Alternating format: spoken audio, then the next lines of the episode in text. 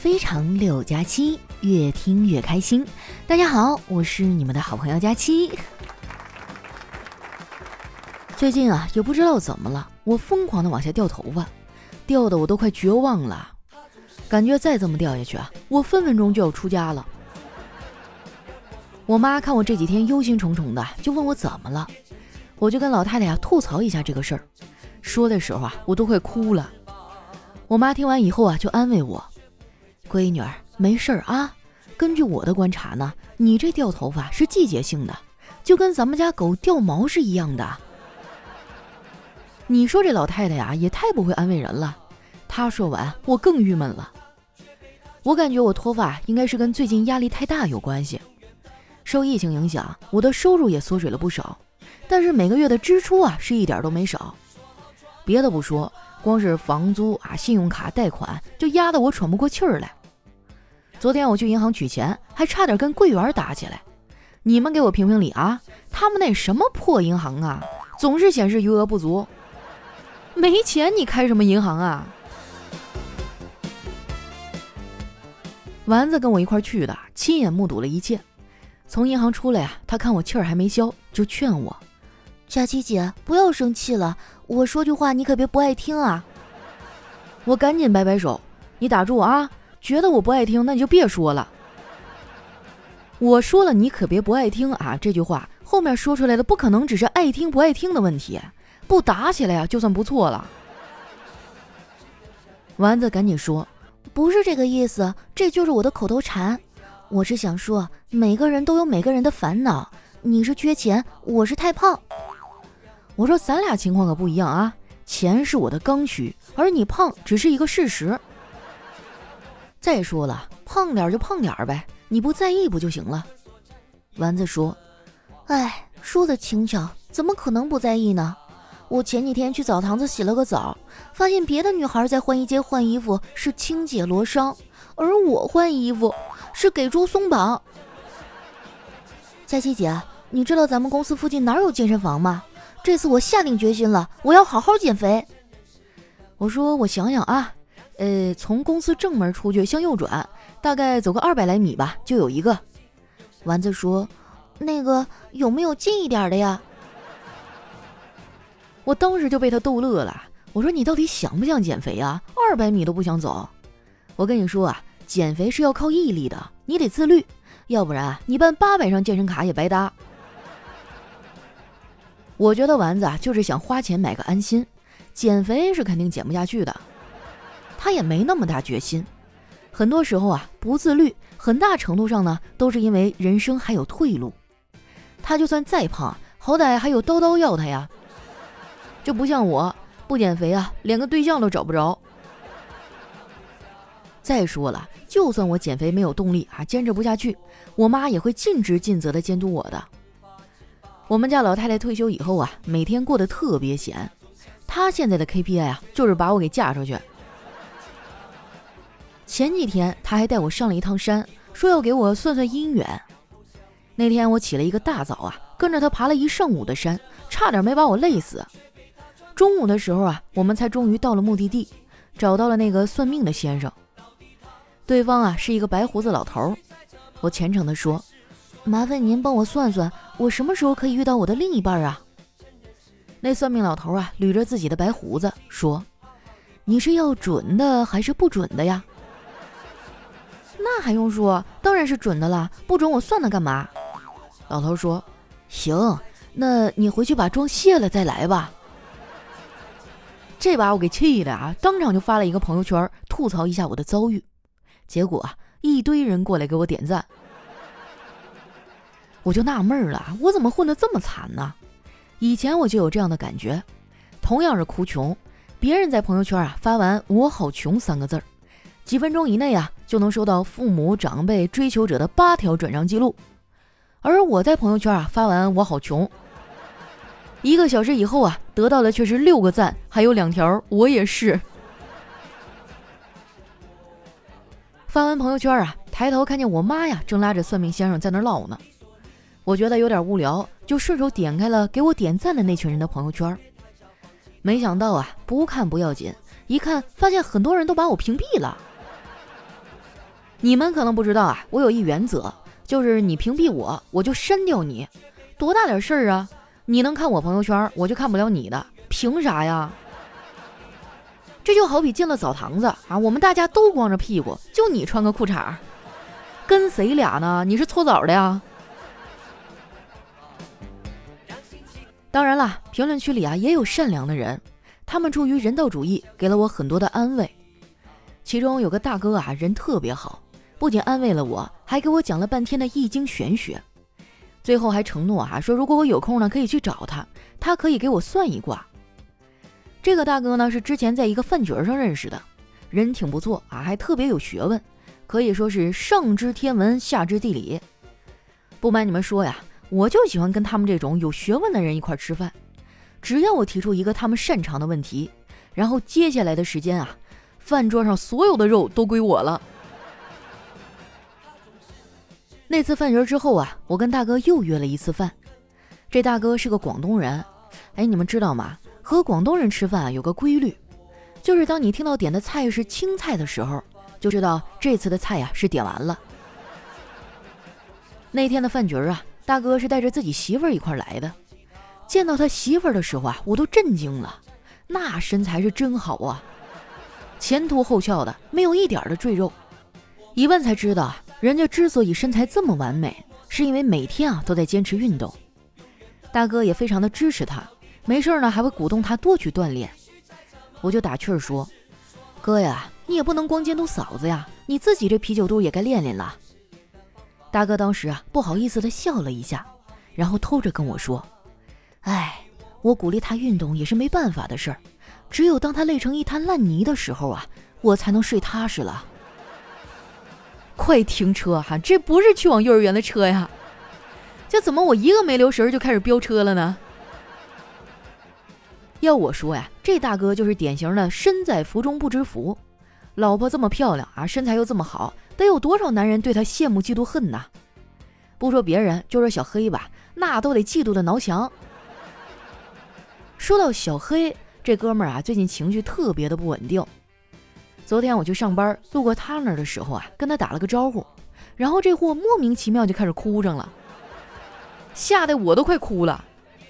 后来他情绪稍微稳定了一点啊，我问他怎么了，他说没啥事儿，就是心里苦。你说这世道怎么了？连我妈都二婚了，我还剩着呢。我安慰他，我说哎呀，爱情不是生活的全部，属于你的那个人没来之前，你可以先干点别的呀。你要是没啥特殊的爱好，你可以多看看电影，打发一下时间。小黑说：“电影院刚恢复，也没有啥好电影啊。我现在啊，一般都是在家用投影仪看。不过在家看电影呢，也有在家的问题。每次我为了看电影准备的零食和饮料，开场不到五分钟就吃完了，然后我就不得不再去准备一些，就这样循环往复啊。最后看完了，也不记得自己看的是啥了。”我说那就不看电影了，你可以发展一个耗时间的爱好啊，比如说拼乐高。小黑说这个倒是可以考虑。我前几天出去逛街啊，还逛了一下乐高的门店，当时他们一直在单曲循环一首歌，你猜猜放的什么？我摇摇头表示不知道。小黑接着说，放的是啊，爱拼才会赢。说起来啊，乐高是在近几年才在成人中流行起来的。我听说很多大学还有乐高社，不知道参加的人多不多哈。说到社团，最近很多学生朋友啊都陆续收到大学的录取通知书了。在这儿呢，我想跟这些考上大学的新生说一句题外话，就是你们在选择参加社团的时候啊，请根据自身的条件来。偏高的呢，可以考虑打篮球；偏壮的呀，可以考虑健身；而那些偏瘫的呀。就只适合躺在宿舍刷手机了。说实话，我小时候并不知道乐高是什么东西。我们那个时候比较文艺的游戏啊是下象棋。我有一阵啊就特别迷恋那种排兵布阵的感觉，经常在上课的时候啊偷着跟同桌下。有一次啊，我们俩玩的正嗨呢，结果一个没注意，被巡视的副校长给抓了个正着。下课以后啊，我俩被叫到办公室。班主任一脸严肃地说：“继续下呀，我看着你们下。没办法呀，我和同桌就只能硬着头皮下。没想到啊，下到白热化的时候，班主任和副校长吵起来了。班主任跟我说要走狙啊，这副校长说呢，走狙不行，得跳马。俩人僵持了半天啊，最后班主任说：“你们走吧，这儿没你们啥事儿了。今天我要和张校长一决高下。”从办公室出来呀，我俩也没直接回教室，而是手拉着手啊去约了一个会。哎，年轻就是好啊，那个时候想谈恋爱就能谈，不像现在找个对象这么困难。眼瞅着七夕就要来了，我想很多男生这会儿啊已经开始为送什么七夕礼物给女朋友烦恼了。其实完全不用担心，还有好几天的时间呢，分手还来得及。如果你觉得现在的女朋友还不错哈，不想分手，那你就得赶紧给她挑礼物了。在这之前呢，你要先做一些准备工作啊，比如说先加一下省钱神器，微信号 A P I 二四零。字母 A P I 加上数字二百四，关注以后呢，你网购买东西，选好商品不要结账，把你想要购买的商品链接呢发给公众号，然后再按照流程下单，确认收货以后啊，就可以获得省钱优惠了。像什么淘宝、京东、拼多多啊，甚至饿了么、美团都可以用。我劝你们啊，给对象选东西一定要多翻翻评论啊，多考察考察。我可以分享给你们一个网购的小妙招哈。只要你给卖家留言说我是处女座这五个字儿，那么你就会发现啊，寄过来的东西绝对是质量最好的。最后我再提醒一句啊，买东西之前一定要先加一下公众号 A P I 二四零，字母 A P I 加上数字二四零，小钱也是钱呀，怎么着都能给你省出来一包烟。梦想的旅途，我背井离乡，肩上扛的行囊，装着对未来的梦想。我和你们一样，也来自远方，做着普通的工作，在外漂泊思乡。一段音乐，欢迎回来，这里是喜马拉雅出品的《非常六加七》。喜欢我的朋友，记得关注我的新浪微博和公众微信，搜索主播佳期，是佳期如梦的佳期。那又到我们留言互动的时间了啊！看一下我们的第一位朋友，叫二二九六六八八幺四，他说今天闲来无事啊，喂小雅章鱼小丸子。明明只有六颗，他就吃了十口。佳琪啊，你说这像不像你啊？吃完了还要再吃几口？哎呀，其实我觉得我平时吃饭吃的并不多，但是零食可能吃的会多一点儿，就一天小嘴巴巴的不闲着。下面呢叫二零一一零二零七，他说虽然万家灯火，但没一盏为我。愿你走遍山河，仍觉人间值得。你们要是哪天觉得不值得了，就过来听听节目，有啥大不了的，对不对？笑一笑就过去了。下面呢叫陈小姐 Alisa，她说：“亲爱的，我怀孕的时候你读了我的留言，我当时说啊，你要是读我，我就能生女儿，要起名叫丸子。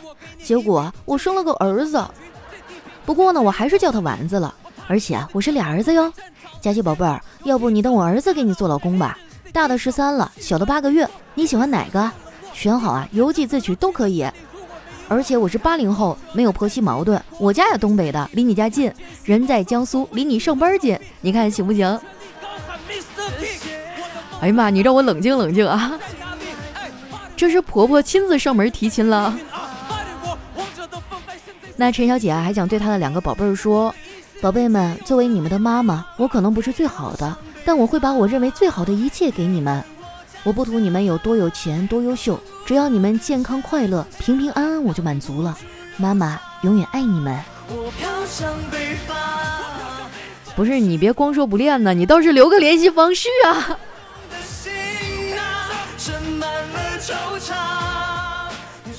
下面呢叫婷哥大爱佳期。他说：“一个活泼开朗、大大咧咧、笑得没心没肺的女孩，永远给别人一种很好相处的感觉。但你永远不知道她的安全感有多差。你这说的不就是我吗？尤其是每到月底哈，我就特别没有安全感，总觉得钱不够花。”下一位来讲 Miss 是阴天。他说：“早上吃了一次鸡，刚上飞机啊，就听到两个人喊卖挂。”重点的是这俩人还不是一伙的。他们喊了一句以后啊，就一片寂静，然后九十多个人就在那吼：“你们俩谁先弄死对方啊，我们就买谁的。”然后呢，九十八个人啊在 N 港瑟瑟发抖，两个人哈打得跟世纪大战似的。没多久啊，俩人说：“咱们还是比杀人数吧。”吓得我是直接退游戏了，还太尼玛惊悚了。哎呀，我真的是特别讨厌游戏里用外挂的，就完全扰乱这整个的氛围，害得我这突出的记忆都不那么突出了。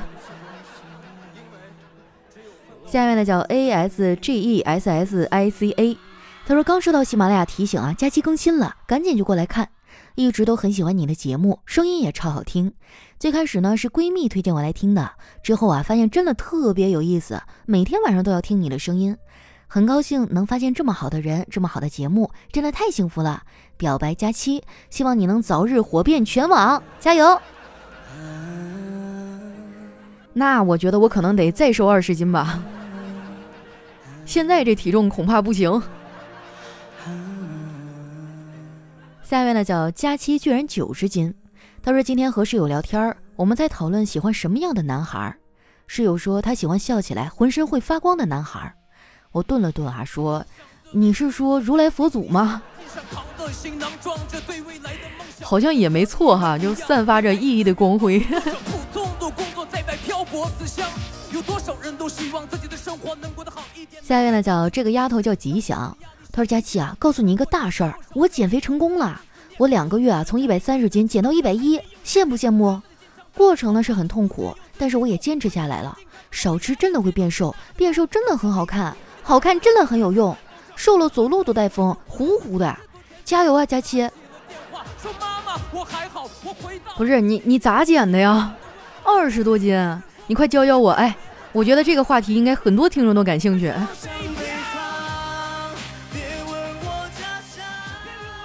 下面呢叫雏菊珍妮，他说：“佳琪啊，听你的节目都七八年了，每天晚上听你的声音入睡。今天是我三十岁的生日，生日愿望呢就是希望佳琪可以读我的留言。我现在好想到了五十岁啊就早点退休过养老的生活。疫情结束以后啊，感觉自己不想出门，不想与人接触，也不想上班，就想自己在家居家生活。你说我这是不是社交恐惧症啊？你想多了，你这就是懒。”我也是啊，我成天就不想上班，想在家躺着看电视、刷手机、打游戏。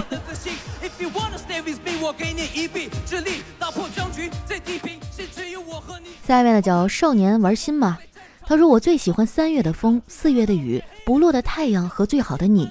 空有一身撩妹的技巧，可惜自己就是个妹儿啊。我就发现哈，女人最了解女人。就很多直男哈，你要实在不知道怎么追姑娘的话，你就问问你身边的女性朋友。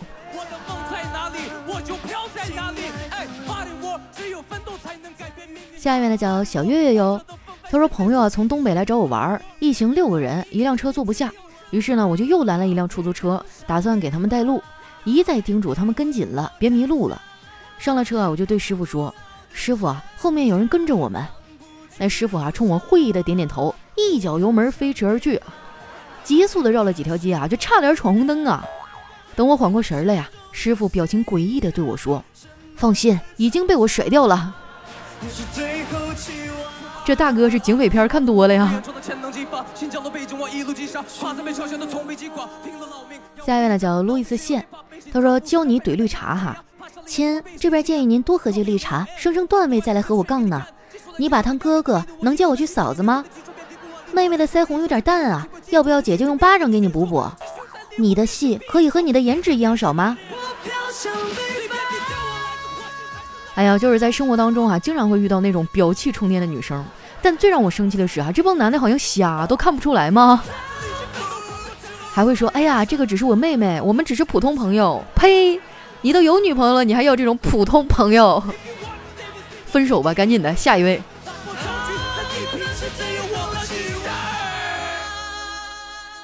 来看一下我们的下一个啊，叫果冻佳佳。他说那天早上在公司班车上啊，坐在身边的一个美女同事睡着了，竟然打起了呼噜，引起全车人的注目。我觉得这样很丢脸，就用手轻轻的推她。只见她喃喃的说：“不要了，老公，明天吧。”哎呀，这个梦哈有点五彩缤纷的。下一位呢叫佳期佳期，快读我嘛！他说有一天啊，一个老师对一个同学的妈妈说：“你儿子谈恋爱了。”那妈妈说：“我知道啊，你不反对？不是我为什么要反对啊？他女朋友爱他，管他，不让他抽烟，你们老师能做到吗？我我有说过你儿子是跟人类谈恋爱吗？我去，这题有点超纲了，人兽啊，有点狠哈。来，下一位叫月夜，他说女孩子啊一定要多买点衣服，熊猫和猪都一样好吃懒做，因为外套不一样，所以命运完全不同。一个被宠，一个被宰。哎呦，该买就买呀，千万不要省啊这一块儿。对呀，这八幺八刚过哈，眼瞅要七夕了，赶紧买买买呀！别忘了买之前啊，添加一下我们的这个省钱小助手，公众号 API 二四零啊，买啥都便宜。哎呀，我可真是一个无痕植入的小能手啊！来看一下我们的下一位哈，叫妖仙蓝旗。他说：“当你觉得生活对你不公时，称称体重，照照镜子。”然后就会发现啊，一切都合情合理。不是这生活把我摁在地上摩擦，跟我的体重有什么关系啊？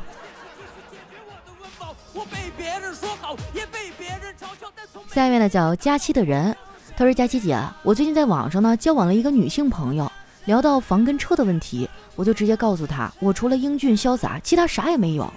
她一听，居然说要跟我见面，说想要看看我的英俊潇洒。”我忘了告诉你哈，我有俩小孩，一个叫英俊，一个叫潇洒。不说了，我给他俩打扮呢，希望这次能有一个愉快的见面吧。哇，学到了一个新技能哈，知道以后怎么给孩子起名了吗？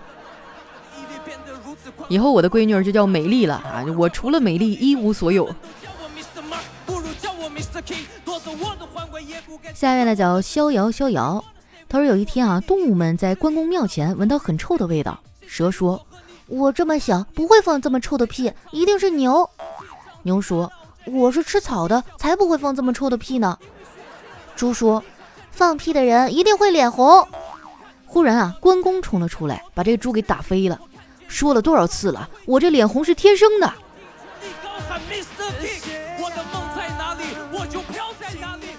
下面呢，叫估计春节放假后。”他说：“惊！一群人打架，结局非常惨。原来是其中一人说了这三个字：‘你瞅啥？’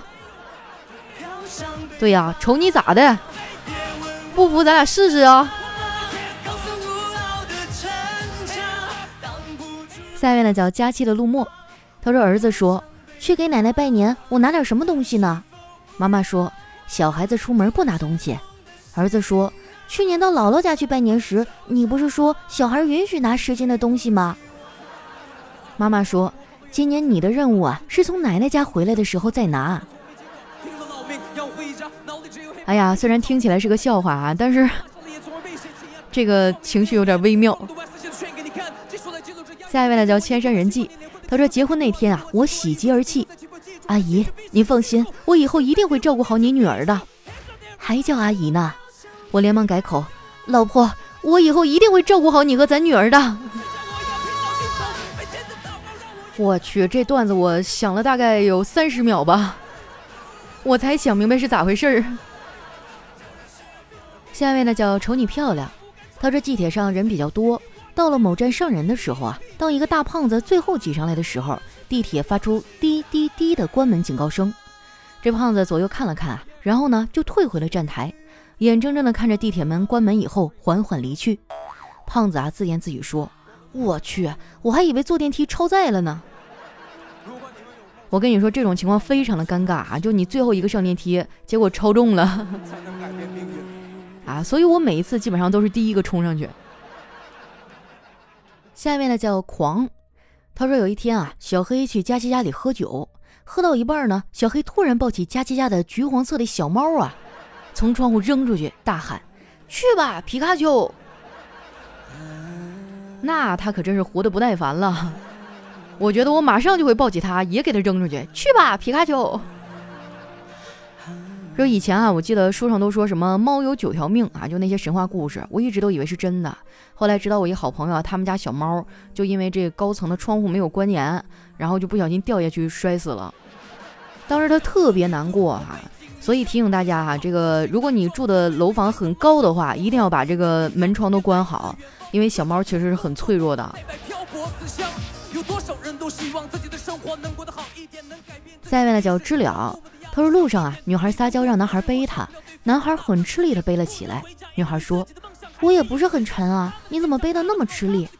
男孩说：“因为对我来说，你就是全世界。”女孩笑靥如花呀，男孩只好把刚到嘴边的“最重的人”四个字啊，硬生生的咽了回去。来看一下我们的最后一位哈，叫杜简熙，他说：“我对象说啊，七夕节可以陪我一天，可象说不行，动物园不给他放假。”啊，你对象说是吧？那我也有，感觉学到一个新的技能哈。好了，那今天留言就先分享到这儿了。喜欢我的朋友呢，记得关注我的新浪微博和公众微信，搜索主播佳期。如果你想在七夕啊给他送礼物的话，不要忘了添加我们的公众号啊，微信号 A P I 二四零啊。买东西之前呢，把这个链接发给他，就可以获得返利了。那今天咱们的节目就先到这了，我们下期再见。